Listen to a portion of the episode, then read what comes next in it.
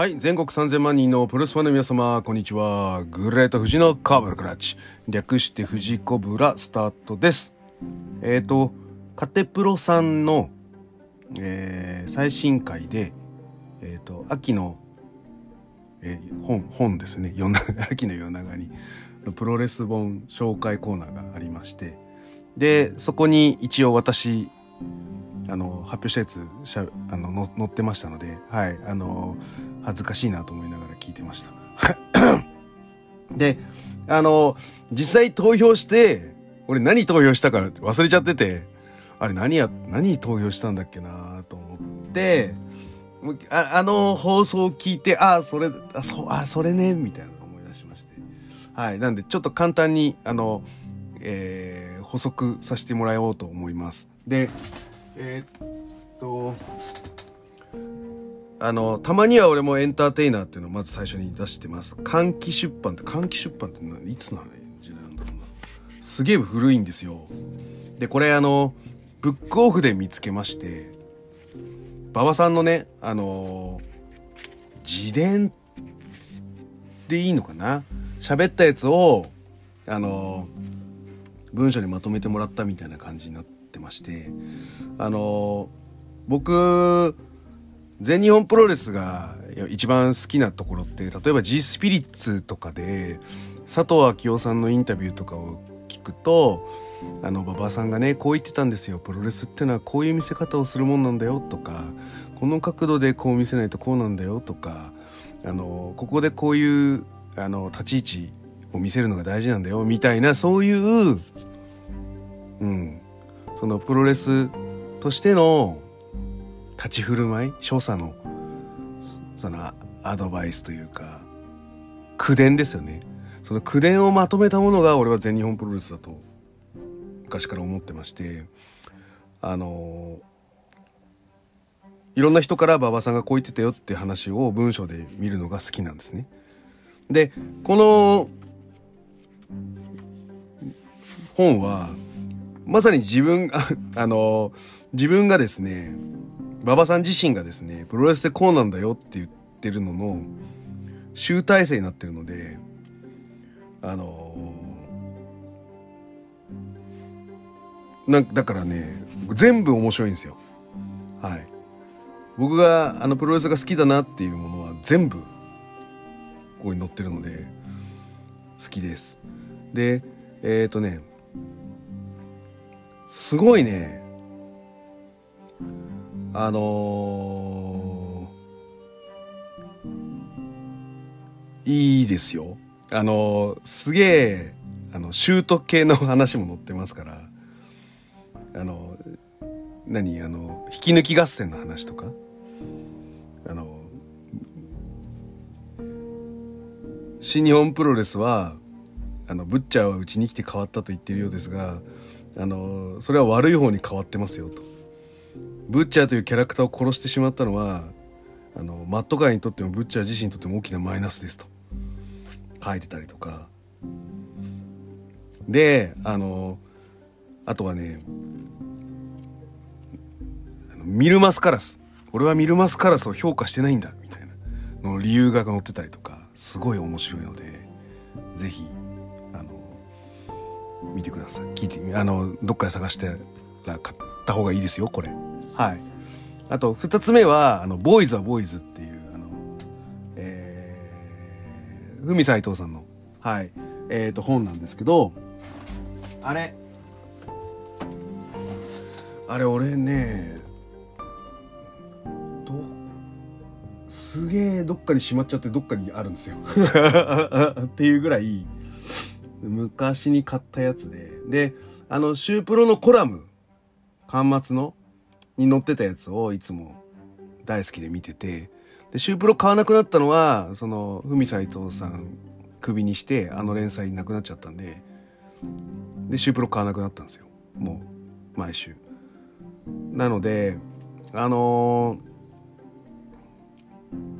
それぐらいそのコラムが好きだったんで、で、あの、確かに、佐藤無線も素敵なサムシングなんですけど、あの文章、フミ斎藤さんの文章の中では、もうね、何回も、その、何これはなんとかなサムシングな出来事とか、あのそんなサム、ササムシングななんちゃらみたいなのが載ってんすよ。文面に。だから、あの文章見ると、あの文体を見ると、なんかね、なんかサムシングって使いたくなるんですよ。佐藤無線も使ってるけど、使ってるけど、あの、ふみさいとうさんも使ってますよ。サムシング。なので、すげえ、あの、いや、面白かったですよ。佐藤無線出てきたのすげえなと思いました。はい。なので、そこはね、あの、文体で確かにあるので、はい。ぜひそれも見ていただければと思います。結構ね、田尻会とか、あとは、小船木さんの会とか、ああいうその、日本人がアメリカでこう生き残るためにプロレスをどう考えてるかみたいなのってすごく、うん、素敵だなと思ってます。はい。で、最後はあの、僕前から言ってる、あの、4月は君の嘘ですね。はい。あの、ピアノとか音楽をテーマにしている表現者の物語なんですけど、これをプロレスに置き換えるだけで、ものすごくやってる人の心情が、あの、そのものになってきますので、はい。あの、ぜひこれをプロレスに変えて読めたら、あの、プロレスラーの心情は絶対わかりますんで、はい。見ていただければと思います。はい。えー、そんな感じで、えー、進めたいと思います。このコーナー、あ、このコーナーじゃねえよ。この番組は、健康プロレス所属、グレート富士が、プロレスやってる体の斜めからの視点で見てしまうプロレスの試合の感想や、なぜ、何と湧き起こってしまう疑問の数々に対して、妄想の仮説を立てたり、妄想の検証を勝手に探し出してしまう困ったポッドキャストです。えー、そんな今日のコーナーは、えー、11.10、Go on the Demolition Stage 2021、いわゆるノア見に行ったよという、えー、回になります。えっ、ー、と、なぜならば、稲村良樹復帰戦だからです。はい。あのー、必ず長谷さんじますと、あのー、約束しましたので、はい。本人に、あのチケット買っていきましたということです。で、えっ、と、もう会社、もうガツッと終わらして、あのすぐさま、あの水道橋に向かいまして、で、まずは、えー、あの腹ごしらえをしなきゃと。で、ビール飲みたかったんですけど、あの、売ってなかったんですよね。そのラーメン屋には。あの、肉そば圭介が、えー、水道橋にあるなって思い出して、ちょっとそこ食いに行きたいなと思って、ダッと行っちゃいました。あの、よく鈴木秀樹さんが練習後に、こう、お昼で食べてるのが肉そば圭介だったりします。僕も好きで平日行ってるんですけど、あの、土日は、ちょっとそう、そういうジャンクなもの、あの、家族で食べたいので、お昼飯、お昼ご飯。午前中、鈴木さんのセミナーがあって、みんなそのさんその後ごお昼行くんですけど、僕はちょっと家族とご飯食べたかったんで、あの、食いてえなーと思いながらいつも我慢して、はい、あの、帰ってた記憶を思い出したので、今日は肉そば圭介だなと思って、はい、肉そば圭介を食べに行って、で、速攻きび、ね、で、ビール売ってなかったんで、まあ、しょうがないなと思って、そのままきびすを返して、後楽園ホールに入りまして、で、あの、えー、中島克彦の、えー、タトゥーシールとですね、えー、ペロスの T シャツ買いました。やったー、ペロス。欲しかったこれ。はい。ということなので、あの、なんつうの、プロレスっぽくするなら、あの、袖を切るんですけど、袖切るのもったいないので、普通に、はい、T シャツで着ると思います。はい。なので、ちょっとペロス率上がるんじゃないかな。ノアコーデっつったらもう俺、これしかねえんだよな。ノノアのグッズって、田植え T シャツしか田植え T シャツで、6枚とか、7枚くらいあるんです。あ、あと池田大輔 T シャツありますよ、ノア。もうそれぐらい僕今のノアの、ノアコーデないので、もうペロス1点になりますね。今後のノアコーデに関しては。はい。というぐらい、えー、このペロス T シャツお気に入りで買わせていただきましたということで。はい。で、えっ、ー、と、あの、結構バタバタしてて、もう入ったらもう解説だったんで、やべやべ、ちょっと整えねえとと思って、結構急いできたので、あの、準備してたら、あの、えっ、ー、と、うちのアマチュアプロレスでいうと岸田くんと、あと、おさむちゃん来てましたね。はい。ちょっともうほんとバタバタしてたんで、挨拶もろくにできなかったんで、帰りも帰省退場でそのまま速攻帰っちゃったんで、あれなんですけど、また、あの、ゆっくりお話しましょう。はい。えー、そんな中で、えっ、ー、と、行われました、えっ、ー、と、大会です。はい。えっ、ー、と、まず第一試合、えっ、と、稲村良樹復帰戦は、曽山ダブ VS、えー、稲村良樹。えー、10分49秒ジャンピング DDT からの片指固めによりまして、えー、曽山ラブ選手の勝利となっております。はい。まずですね、あの、オープニング前に、あの、ロープの針を調整してる練習生がでかいですね。なんかでけえな、この練習生って思いました。うん。でね、すげえね、なんか4分の1ずつ回してね、ちょっとこう、ロープをの針を確かめて、また4分の1ずつ回してロープの針を確かめてみたいなのしてたんですけど、第一始まる時に、レフリーの人がバーって来て、めっちゃいっぱい巻いちゃって終わってました。練習生のあの針の頑張り、多分無視ですね。はい。レフリーぐるぐるぐるぐるって巻いて終わってましたね。はい。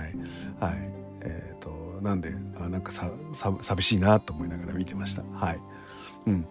で、第一ですよ。第一試合で、稲村と曽谷ですよ。なあの、ノアの最重量二人が第一っすよ。でいいよね。まあ、武藤もでかいけどな。武藤以外だったら、もう曽谷と稲村でしょ。はい。第一からなんでこんなでかいのかっていう、はい、戦いでした。はい。で、えっ、ー、と、すごいいいなと思ったのは、ノアのお客さんの、あの、自発的な拍手。あの、パチパチパチパチの中で、あ、ちょっとピンチだな、この選手と思った瞬間の、頑張れか、こういう頑張れと拍手。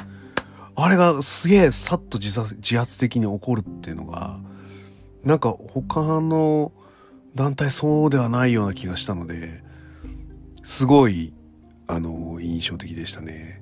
はい。で、稲村選手は、あの、結構体調は万全だと思いますね。ただ、第一の枠なので、そんなに出せる技もないので、うん、どうかなっていう感じなんで、ダイビングショルダーも出なかったですし、激突とか、あの、もちろん、そのスプラッシュも無双も出なかったです。それは間違いないんですけど、あの、動きとしては、あの、アピールできてたと思います。で、何よりすごかったのは、その第一で、まあ、まだ、そやといえば、ラリアットとか まあ、デスバレーとか、まあ、そういうのかなと思ってたんですけど、ジャンピング DDT がめっちゃ高かったんですよ。うわ、これ決まるわと思ったら決まったんですよ。だから、全然稲村、技出せてないし、なんつうのかな。いいところはごめん、正直なかったんですけど、ただ、すごいもう、あの、体調的には大丈夫なんだなっていうのをアピールできたんですけど、このジャンピング DDT 一発で、なんだろう、そりゃすげえって思っちゃった。あ、これは決まるわ、と思って。だからやっぱ、フィニッシャーじゃなくても、これね、この工業全部そうなんですけど、フィニッシャーとかじゃなくても、めっちゃ説得力あるんですよね。だから驚かされた第一でやっぱ驚かされたのはこのジャンピング DDT ですねそういうの。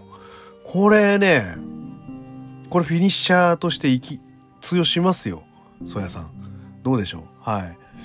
ラリアットやられたとしてもここでジャンピング DDT でボーンって決まることできると思いますね。はいすごかったです。はいえっ、ー、と第2試合はえっ、ー、と10人かなはい、ロサーロンガイ、エイタ、傭兵、小太郎、日高、えー、組対、えー、原田、小峠、大原、藤村、矢野です。はい。で、この、なんかリングアナのコールの仕方の順番って、なんかルール付けってあるんですか？あれ。なんか、なんか、あ、そうっすか？みたいな。そっちから行くんすか？みたいな 感じ。なのがちょっとちょいちょいあったので、なんかルールあんのかな？ああいうのは。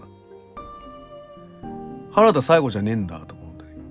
なんか流れで、で、小峠はリング外でこうアピールしてたから、小峠のコールかなと思ったら原田コールしちゃってて、で、あの、リングに降りてきちゃった時に、と被っちゃって、え、俺が先じゃねえのみたいな感じになってたりしたんですけど気のせいあれ。って思ったんですけどどうどうどうなんだろう。なんかノリでやってんのかなこうみんな入る順番みたいなはい。なんでちょっとそこは気になりましたね。はい。でえっ、ー、と序盤なぜかハイスパでえっ、ー、とあの、大、大原の、まあ、なぜかじゃねえな。10人だから、は、は、ハイスパでガンガン行かなきゃいけないってなったのかな。だから5人全員ブランチャーって正規軍やってて、すげえと思ったし、で、そっから、あの、あれ、大原はじめは、無意尾炎出したり、あとは、あの、片山ジャーマンスープレックスと、あの、キルスイッチ。で、えっ、ー、と、いわゆるロロンガイとエイタは、ダウンみたいな。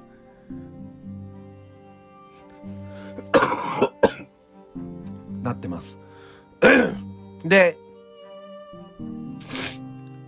あの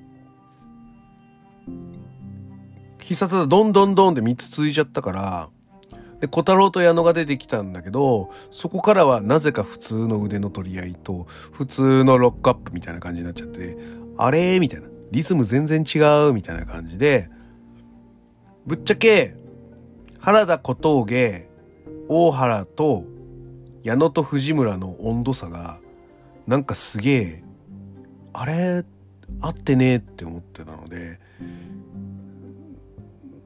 なんだろうなって思いました。この小太郎と矢野ですげえ噛み合ってない、その試合のコンセプトからずれてる動きをさせられてて、何なんだろうなと思いました。やっぱだから、その5人いたら考え方が違う。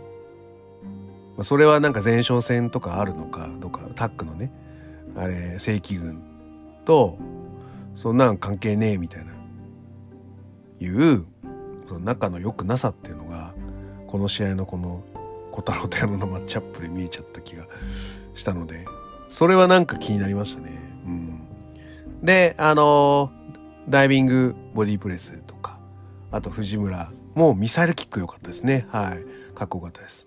で、矢野のさ、体、胸がすげえでかくなってた。胸が。でけえと思った。後楽園って、やっぱ筋肉、すげえ見える感じにな、まあ、やっぱり、えっ、ー、とね、俺やっぱ2階席の、あの、通路のあたりで見てるんですけど、それでもやっぱでかいね。でかくなってるね、あの、筋肉が。すげえなと思いました。はい。で、そっからあの、通常ギアで、セカンドサードみたいな感じになって、最後、傭兵と小峠になるんですけど、この傭兵の顔面 G の、なんつうの、説得力がすごかったですね。ごめん。正直今まで顔面 G って多分3取れる技なんでしょうけど、あれ、前まで出てきた時に、取れると思ったことがないです、僕は。なんだけど、この顔面 G は、な、なんつうの、これも気迫だと思うんだよな。これで取るみたいな。なんかね、うわ、これ決まったと思いましたからね。うん。いや、それすげえなと思いました。はい。すんげえ高かったし、すんげえなんつうのかな、こうドスンみたいな感じになってたから、あれは説得力抜群でしたね。はい。なので、えっ、ー、と納得の負けです。はい。小峠リーダーみたいな感じだったんですけど、納得の負けでしたね。はい。で、あのー元気出せよみたいな感じでやってる原田大原を尻目に藤村というのは付き合ってらんねえよみたいな感じであの先輩帰るまで帰れねえんだから早くしろよみたいな感じで見てたのがすごい印象的でした。はい。仲悪そうと思いました。はい。えー、続いては、えっ、ー、と、タックマッチ。えー、杉浦隆、岡田金也組対、えー、キングタニー、モハメド・ヨネは、えー、14分38秒脇固めによりまして、えー、モハメド・ヨネの勝利となっております。えっ、と、第2試合は11分46秒、顔面 G からの片火固めで傭兵が勝ってますね。はい。ということでですね、第3はですね、あの、岡、岡田もやっぱね、かっこよくなってるんですよね。はい。すげえなと。あと、あの、キングタニー自分でネックレス外せないので、レフリーに外してもらってました。はい。うん。で、あのやっぱね、ヨネすごいっすよ。あの、生のヨネやばいね。うん。あの、クリさんも前言ってたけど、生のヨネはちょっとやべえな。で、あの、岡田がロープブレイクを押し込んだ形にして、で、離れ際に、クリーンブレイクじゃなくて、ロー蹴ってったんですよ。で、そのロー蹴蹴られたことで、ちょっと切れたよね、みたいな、そういうシチュエーションで、俺も引き出し出すか、みたいな感じで、バトラーツを出してくるわけですね。はい。で、あの、スルスルっとテイクダウン取って上になっていくところもかっこいいし、あとね、あの、ちょうど岡田のこのローの蹴りの間合いの前後をこうステップするんですよ。で、えっ、ー、と、前、後ろ、前、後ろ。で、前に行くんだけど、前、前、前、後ろ、前、後ろ、前、前って言って、こう、キュッとこう、えー、ゼロ距離に取ってった、あれ、あれすげえな。うん。すげえと思った。あの、前、後ろ、前、後ろ、前、前、ゼロ距離みたいな。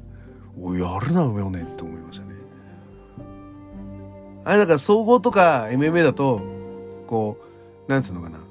ラッキーパンチじゃないけど、弾幕で弾かれる可能性があるんだけど、プロレスってそこをきっちり決めなきゃいけないので、その、弾幕張ってみたいなことはできないので、あれはめちゃめちゃなんつうのかな。技術としては有効ですね。よかったです。はい。で、えっ、ー、と、あの、音があの、他の人のエルボーとヨネ違うんですよ。ドム、ドム、ドムってやつ。ドム、ドムってなんだよとか思いながら、すげえなエルボーしてんなと思いながら、はい、見てました。で、杉浦にはやんないんだよ。杉浦には、あの、なんか変なポーズ取ってやられてんだよ。でもね、岡田にはすげえドムドムしたエルボーすんで、あれすげえ、杉浦にやれよな、お前。つって、弱いもん、弱いもんいじめすんなよ、とか思いました。でも、怖えよねと思いました。岡田に対しても。で、最後も脇固めできっちり。これもだからフィニッシャーじゃないのよ。でも全然説得力あんのよ。これは無理だわ。逃げらんないなと思ったらやっぱ決まったので、うん、そうだね。って納得させられました。うん、すげえと思いました。はい。じゃあ、えーと、第3終わって、第4試合、第4試合8人タックマッチ。えー、早田、小川、えー、吉岡、進む VS 忠助、アレハ、覇王、仁王は、えー、13分29秒、えー、43インパクトからの耐え固めによりまして、えー、早田選手が勝利しております。はい。ここはだから混合対スティンガーって感じになってるのかな。はい。で、えっ、ー、と、あの、吉諏訪くんのやつであの、吉岡とアレハの、ちょっとこと話してたじゃないですか。だから、ファーストマッチアップ、吉岡とアレハになったんで、おー、レスルワー、レスルワーみたいな感じで見ましたよ。はい。うん。でも、えっ、ー、と、今、早田がシングル、ジュニアのシングルのチャンピオンで、アレハが挑戦者なんで、失礼。あの、これはあの、前哨戦のね、駆け引きみたいなのは、その吉岡アレハになってたとしても、すげえあって、で、吉岡だったらすかすぜ、みたいな感じで。で、早田が出てきて、あの、出てくると思ったら、こう、場外逃げるぜ、とか。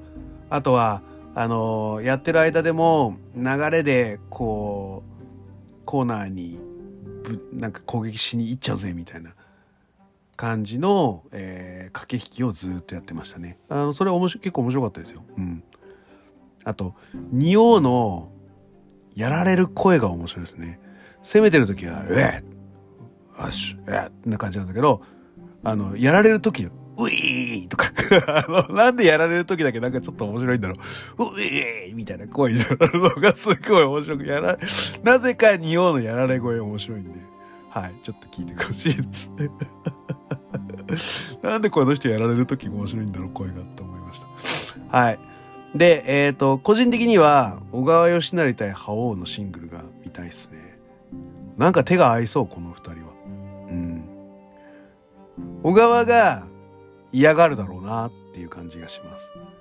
覇王のがスピードとスタミナがあることをするので、あの年であのスピードであの組み立てをする小川は全体的にはすごいんですけど、あのー、あるターンだと覇王がそこを凌駕するので、小川がそこについてこれるかっていうのが、小川自身が嫌がると思うので、すげえ小川派を見てえなと思いました。はい。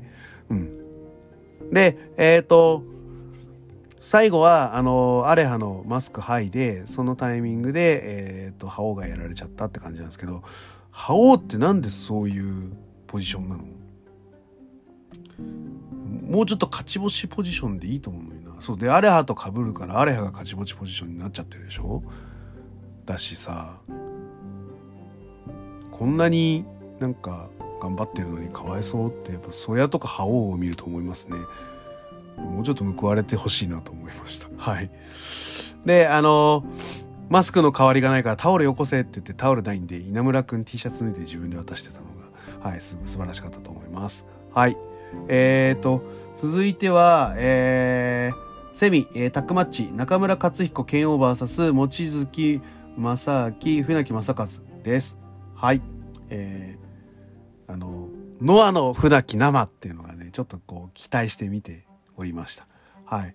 で、えっ、ー、と、背景としては、剣王と望月がナショナルのマッチアップ。で、えっ、ー、と、中島と船木もあるんだよね。あるでいいんだっけ？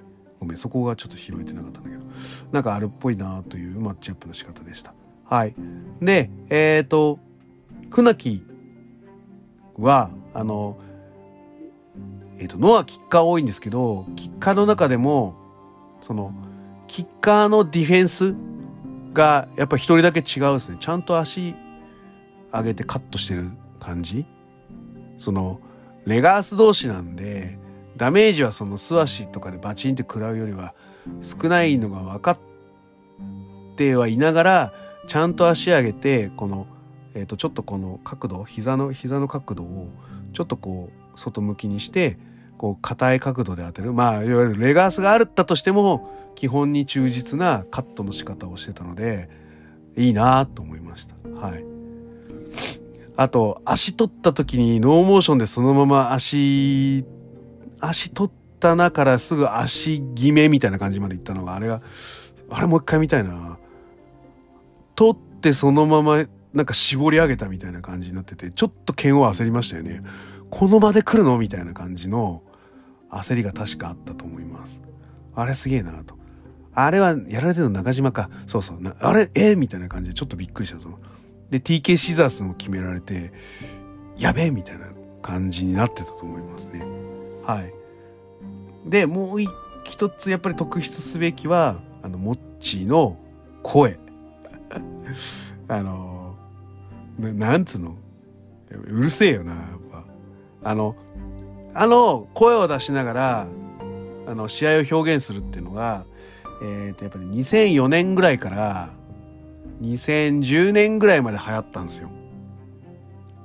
うん。なので、結構そういうプロレススタイル、だからインディーも結構そういう、まあ、感じになってたし、アメプロ、ああのあ、ドラゲーとかが特にそういうのをやってた。ので、やっぱりこの、モッチもそうだし、高木もそうだし、あの、そういう、なんつうのかな、試合を表現するときに声も使って表現するっていうのが流行ったんですよ。でも、えっ、ー、と、2013年、4年ぐらいからかな、またちょっと声を出さないプロレスっていうのが流行り始めたんですよ。やっぱりこう技術で見せるというか。そういうのになってきたんで、結構声出しプロレスって恥ずかしいみたいな風潮にはなってたはずなんですよ。それはね、なんか新日本の台頭もあったと思うんだよな。俺の肌感でいくと。感覚ね。感覚でいくと。でそのメジャープロレスっていうのが復権してきた時にその声出すプロレスってなんかちょっと恥ずかしいみたいな感じに俺はなったと思っててでまた高木が入ってきてこのコロナの中シーンとした会場を温めるにはやっぱり喋るのが必要なのでもう一回フォーフューチャーされてきたっていうのがこの声出しプロレスなのかなと思ってるのでそんな中新日本のチャンピオンが高木でノアのナショナルのチャンピオンが望月っていうのはなんかあるんじゃないかなと思ったりしながら見てました。はい。うん。で、あの、勝彦は俺はやっぱり望月相手だとちょっとぬるいと思います、蹴りが。いつものちょっとの、あの、非常な蹴りじゃなくて、ちょっとこう、引いてる、こう、蹴りのインパクトの瞬間引いてるので、音がちょっと柔らかいんですよ。ベシベシじゃなくて、パスペスパスペシって感じになってるんでちょっとぬるいなやっぱりあの師匠だからかななんかぬるいのかなと思っちゃったりしますねはいでえっ、ー、と基本的にちょっと望月がやられるペースで進んでるんですけど俺はねこの望月のやられ方を見た時にこれは次のナショナルは望月防衛する可能性がちょっと高まったなと思いましたすげえチャンピオンメイクな受けをするんですよこれすげえなと思いましたね。はい。なので、えっ、ー、と、うん。なんとなくですよ。なんとなくチャンピオンの佇まいを出してる動きをしてるので、KO には防衛するかもなと思いました。やっぱあのブロック決勝では負けてるからね、モッチは。ご返敗とかリベンジっていう意味だと、やっぱ勝っときたいから、俺は望月はね、持つと思います。はい。勝ちそう。うん。ね。で、えっ、ー、と、その代わり、勝彦の船木へのミドルめっちゃ強いよ。だからやっぱマッチアップの差なのかなと思いました。はい。で、最後は、あの、剣王と、モッチでやるんだけど、このカウンターの焦点もまた、あのね、説得力抜群。みんなね、脇固めとかね、ジャンピング DDT とかね。全然違うでしょ？だけど、すげえ説得力抜群なんだよ。もうこれで決まった。三角蹴りとかもあの最強ハイキックもあれだし、ない、ないんですよ。そのツイスターとかもないのよ。ないけど、もうね、完璧。完璧ですよ。前哨戦としては。すげえこれって。こと。これをフォーカスしてタイトルマッチ組んでもおかしくないぐらいな説得力のある小艇です。あれも札木直伝みたいですね。あざーすみたいな感じで。そう、しっかり入ってたね。望月くんみたいな感じで やってて、入りましたよ。小艇ですから。あざーすみたいな感じの会話がリング内であったんじゃないかなと思うような感じのリングのパフォーマンスがあってすごかったですね。はい。面白かったです。はい。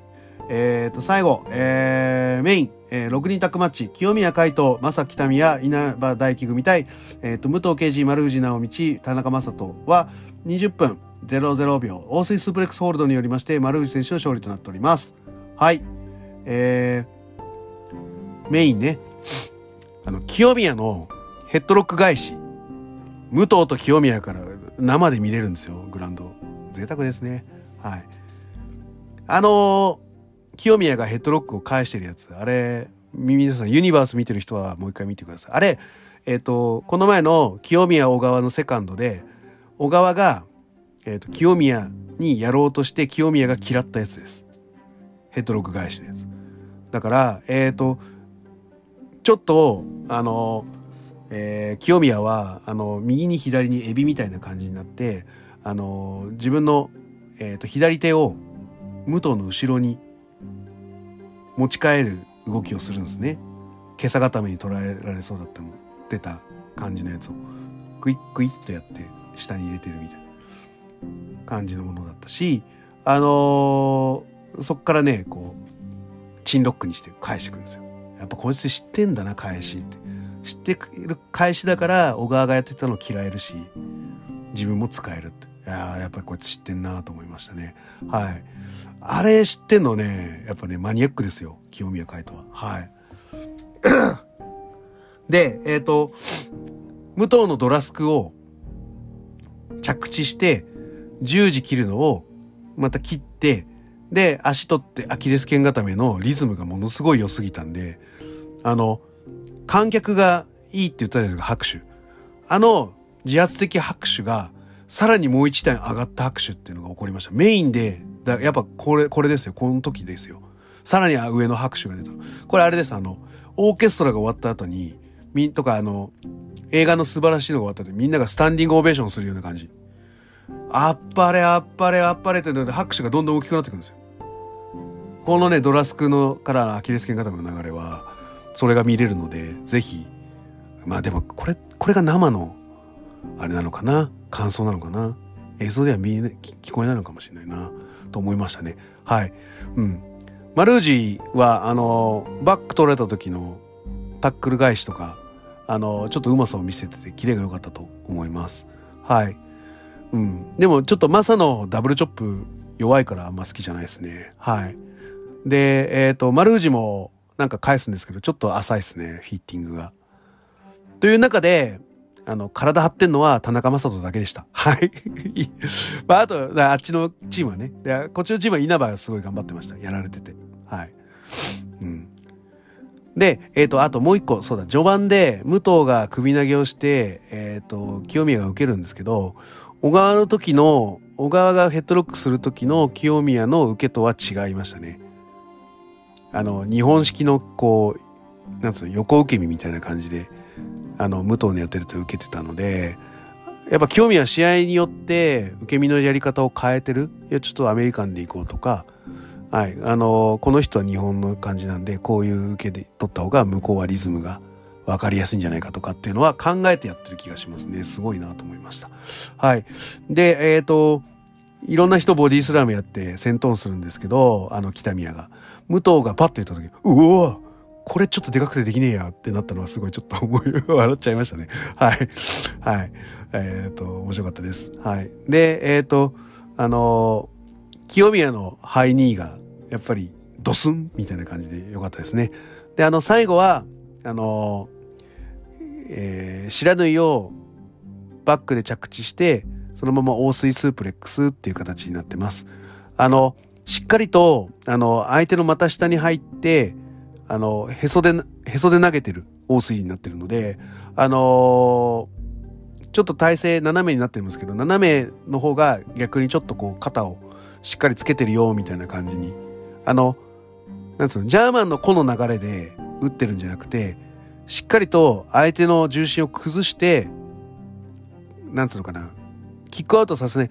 あの、ジャーマンのような、こう、ぐにゃってへの字になっちゃう感じだと、あの、腹筋を使ってキックアウトってしやすいんですよ。だけど、ああやって重心ずらされて、あのー、抑え込まれてる王水の場合だと、微妙に、あのー、ちょっと後ろに重心の腹のへそがより後ろにあの足の方がいってるんでキックアウトするのしにくいんですね。それを狙ってるか狙ってないか微妙なラインでマルージュを抑え込んでるのであの王水は結構必須です。なんかちゃんともう一回俺見たいなと思いました。技、技の勝利ですね。で、これも必殺技じゃないけど、3取っておかしくないなってもう十分思えるんですよ。これを出せてるのはってめちゃめちゃ自力やっぱあるなとあの感じずにはいられませんね。はい。それで横部では武藤、えー、丸氏 VS 清宮北宮のタッグ戦が行われるので、ここを要注目で見てみたいと思っております。はい。で、えっ、ー、と、じゃあこんな感じで今日は終わろうかなと思います。えっ、ー、と、グレート富士のコブラクラッチで質問感想をお待ちしております。えっ、ー、と、グレート富士の質問箱や TwitterDM などどしどし送ってくださいね。また、ハッシュタグ富士コブラで感想をつぶやいていただきますとすごく嬉しいので、はい、あの、ぜひ、俺はこう思うとか、あの、ここがちょっと違うと思うみたいなのはちょっとぜひ、あの、被せてもらいたいなと思っております。あの、最後に、えー、気に入っていただけましたら、サブスクリプションの登録、または定期購読のボタン、またはお気に入りのボタンを押してくださいね。ということで、はい、のは、あ、でも生観戦、だから室内生観戦初なんですよ。前回は、あの、富士通スタジアムで、いや、屋外だったんですけど、やっとね、屋内観戦できました。はい。なので、でも、まあ、そんなに俺、コロナ前もガンガン行ってた派ではないので、これからもオンラインはよく活用するんですけど、あのー、やっぱたまには生いいっすね。あとはなんかみんなでなんか見たいっすね。あの、荒木峰さん、あの、ご挨拶次回はさせてください。